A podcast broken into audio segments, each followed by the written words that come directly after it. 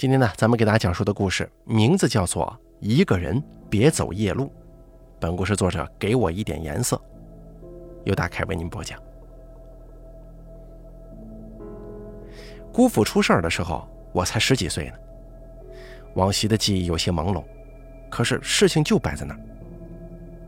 姑父是一个工地上的包工头，虽然赚的钱多，但经常呢要为了一些应酬而喝酒，比如谁家盖房子。谁就会请他喝顿酒，想让他带工的时候啊更上点心。做了十年的包工头，姑父的酒量是一天比一天好，而正是这番好酒量把他给害惨了。我姑父家住王寨，我是去过那个地方的。在五六岁的时候，我喜欢跟表姐一起去王寨后面的大塘边采花。那个时候村里的人还算密集，隔不了多远就会有一户人家。只是在前几年，人明显少了很多。王寨的庄稼地在向阳路旁，没修那条路的时候，庄稼地也就种种庄稼。可是自打修完了路，庄稼地就盖上了房子。房子盖好以后，村里的人大多搬了过去，只有一些老爷爷老太太还留在村子里头。姑父盖好房子，也高兴地搬到了新家。搬过去没多久，姑姑就生下了小表弟。姑父是心情愉悦呀，眉毛扬着，眼睛笑着，酒量似乎又大增了。办喜事那天，姑父跟亲戚朋友说不醉不归，结果自己喝得烂醉如泥。等到小表弟一岁多的时候啊，姑父把房子租给了别人，他们则回到老家去了。只一年不住。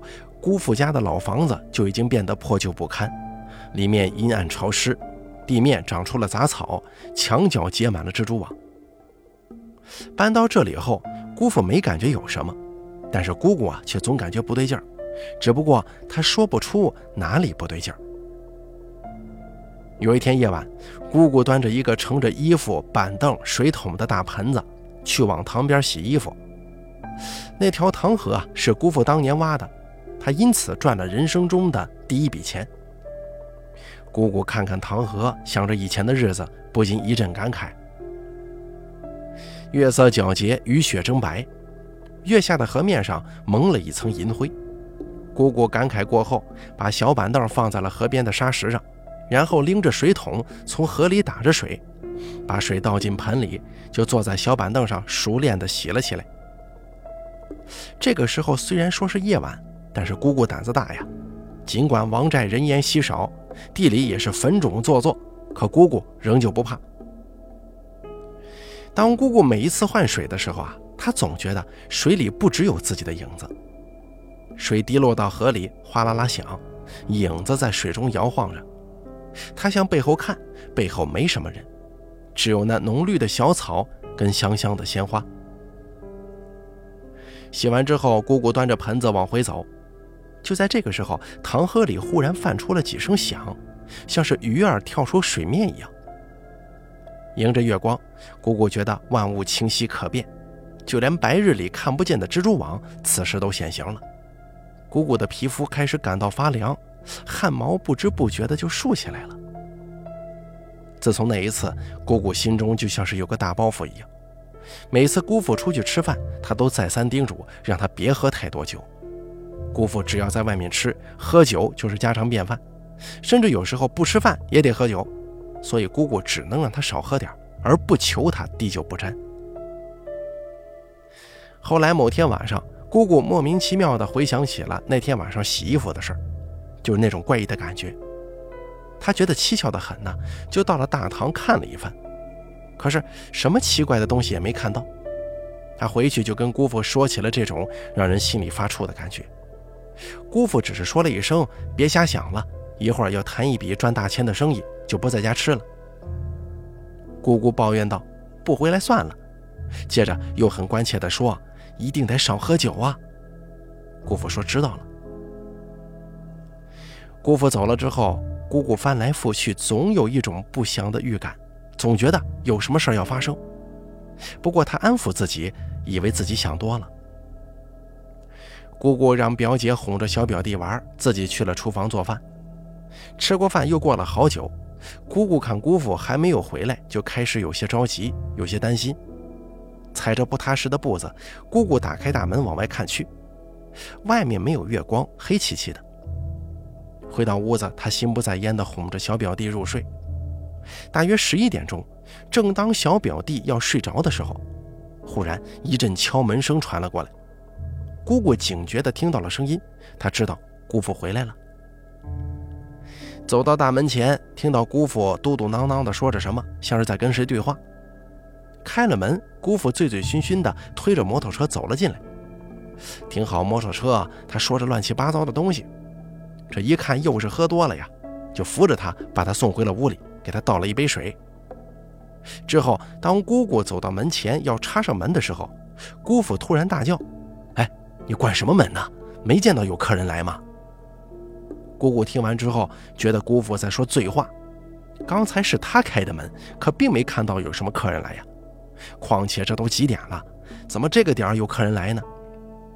他既感到迷惑，又害怕。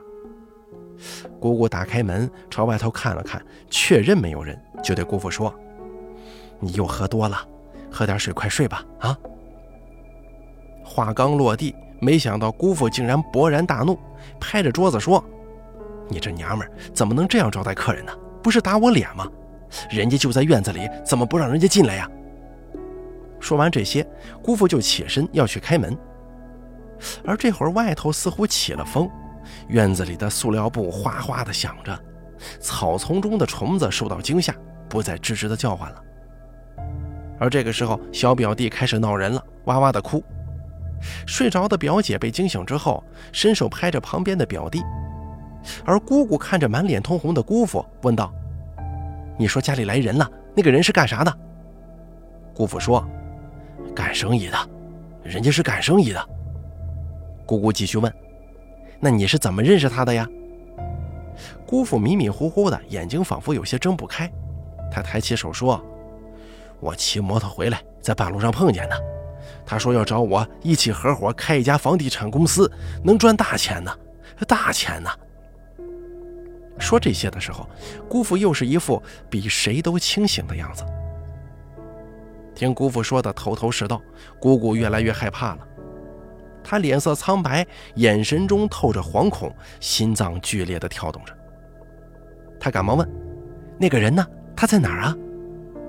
姑父这个时候才想起来开门的事儿，他把姑姑拦着的手甩到一旁，说道：“你给我滚一边去，我跟他谈生意去。”姑姑见状，赶忙上前搂住了姑父的腰，对表姐叫道：“静静啊，快出来，拦住你爸！”表姐听到姑姑颤抖的声音，不知道怎么回事，但是又明显感觉事情没这么简单。她停止拍打小表弟的动作，从床上蹦了下来，似怕非怕的拉住了姑父的胳膊。姑父红着脸瞪着姑姑，好像有些恼怒，觉得自己作为男人的尊严被剥夺了。你干什么呀？人家来到咱家，我就是东道主，得招待人家呀。再者来说，人家是帮我赚钱的，你不让人家进家门，什么意思？姑姑知道，不论怎么解释，对于姑父来说都是没用的，于是对着门口破口大骂：“孬种啊，赚什么大钱啊？我们不赚。”姑父脸上露出笑容，指着窗户说：“哎呀，你看人家在窗户那儿呢，我的钱呢？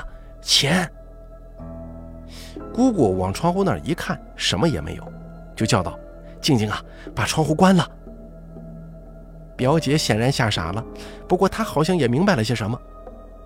姑姑看她不敢去，就亲自走到窗户旁，把透气的窗户关死了。姑父见姑姑把他的朋友拒之窗外，怒火中烧，出拳要去打姑姑。好在姑父喝多了酒，连走路都成问题，他想打姑姑，明显是心有余而力不足。过了一会儿，他似乎折腾得有些累了，就坐在板凳上休息了起来。没等休息多大会儿，他猛然一抬头，姑姑跟表姐吓了一跳。只见姑父咧着嘴，呲着牙，指着窗户对姑姑说：“你看，他在叫我呢，赶紧开门，听话。”表姐觉得眼前的爸爸已经不再是爸爸了，她躲在姑姑后面，紧紧地抓住姑姑的衣服。而这会儿，姑姑把恐惧转化成了愤怒，从地上抄起一把扫帚，伴随着叫骂就朝窗户砸了过去。砰的一声，小表弟被惊到了，哇哇大哭着。姑姑急忙过去抱起了他，小表弟渐渐不哭了。可是姑姑发现他一直朝着窗户那里看，时不时的还发出笑声。忽然，小表弟开始歇斯底里的放声大哭，那个哭声啊，就好像是杀猪一般惨。接着，姑姑也哭了起来，冲着窗户不停的骂。骂了好久，姑父已经坐着睡着了，小表弟也哭累了，姑姑这才停下的。到了第二天早上，姑姑就问怎么回事。姑父听了来龙去脉之后，一头雾水啊，说记不太清昨夜的事了，只知道酒喝多了。姑姑把事情从头到尾跟他说了一遍，姑父一听，眼神呆滞，如同傻掉似的。姑父当时说：“哟，这是碰见东西了呀。”至于姑父怎么碰见那个东西的，可以设想一下。姑父那天晚上肯定喝了不少酒，当从饭店出去的时候，他昏昏沉沉，不辨东西南北。可即便是如此，靠着多年来的经验，他也知道往哪条路走才是回家的路。姑父晃晃悠悠地骑着摩托车往家里赶，而故事呢，就发生在半道上。乡间的夜晚，会出声的东西大多都睡下了，树上的鸟、河里的鱼、地里的蚂蚱都没了声音。只有清风吹到树叶上，还会发出嗖嗖的响声。车前的灯开辟了一条暗黄的通道，姑父就在这条通道上飘着。他双手掌着把，时不时地晃着头，试图让自己不那么晕。到了王寨村头的时候，当路过村头那条大塘那边，突然姑父耳旁传来了声音。而到了后面，就是姑父所说的那所谓的朋友要跟他一块做生意这个事儿。这件事情啊，让姑姑跟姑父感到不可思议。姑姑想到了我们李庄有一位这方面的行家，觉得他可以瞧出一些端倪来。于是姑姑只身一人回到了李庄。回来的时候，姑姑没顾上在奶奶家吃饭，就去了那儿。那里有位老太太，按辈分我得喊她祖奶奶。在我四岁的时候啊，我喜欢跟小伙伴一起乱跑，几乎跑遍了整个村庄。可是有一次，我从外面跑回家之后，就变得虚弱无力，嘴唇发白。爸爸找来大夫给我看病，大夫看了许久没看出啥来，但是看到我这个状况表现，又明显是病了，给我开了一些镇静的药。我喝下去之后啊，这病情非但没好转，反而更严重了。我是头痛欲裂，还吐出了一滩绿色的东西。我妈一看这不大对劲呢，说我搞不好是碰到了不干净的东西。接着我妈就开始骂了起来，骂了一会儿，我脸色仍旧苍白。爸爸见状买了两条烟去了祖奶奶那儿，祖奶奶只是三言两语就跟我爸说孩子已经好了，这会儿在家正吃鸡蛋呢。我爸道过谢就回了家，到家之后果不其然看到我妈正在喂我吃炒鸡蛋。事情就是这样，人家说祖奶奶神通广大，可以驱除邪物。她家里有两个瓶子，一个瓶子里装的是收服的东西，另一只瓶子里装的是自己的兵将。姑姑是我们李庄的人，当然也知道祖奶奶厉害呀。姑姑买了一箱方便面，还有几盒香烟，就去了祖奶奶家。祖奶奶家住在村尾，她家前头有个老戏台子，后面有一条小河。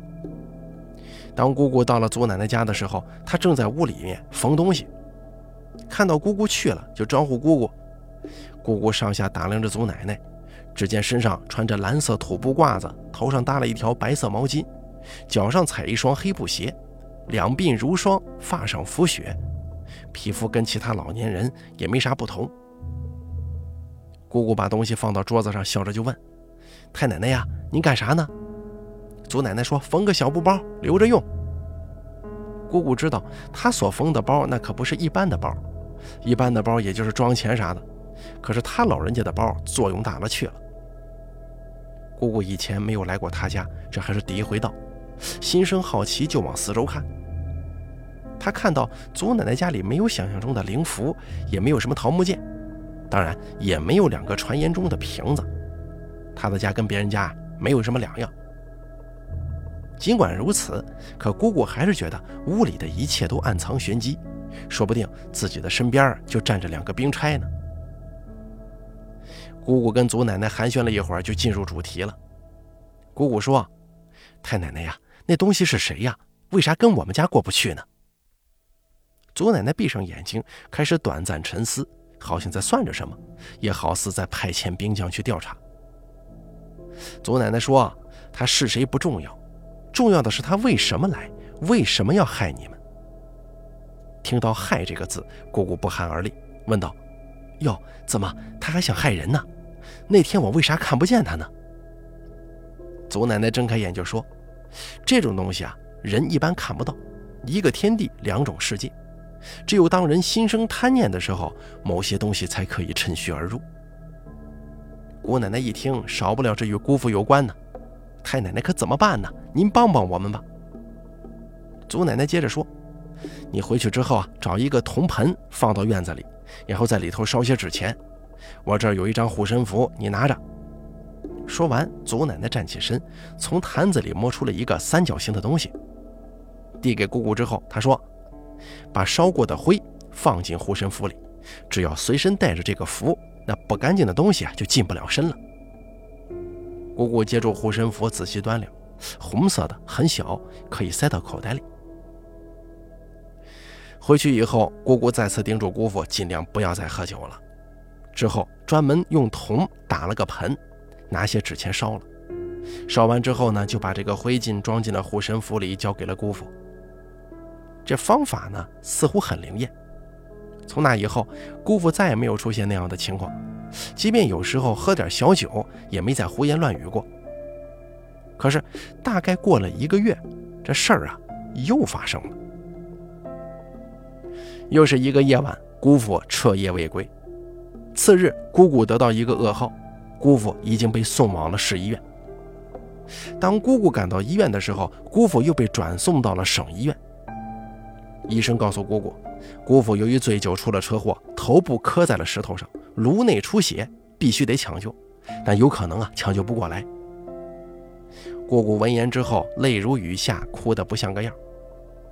姑姑哭喊道：“肯定是遇到了什么不干净的东西。”医生一听就说：“什么呀？你们可不要迷信啊！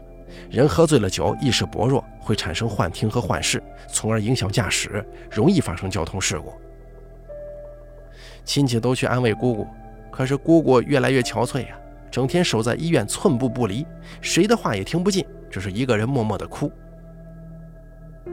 十几天过后啊，医院传来天大的好消息，姑父有意识了，这让姑姑啊转悲为喜。最后呢，姑父又做了个手术，总算是跟这个阎王爷擦肩而过了。再后来呢，姑父就不再喝酒了，而且对待自己的工人也变得慷慨了。当然，那个所谓的朋友也没再出现过。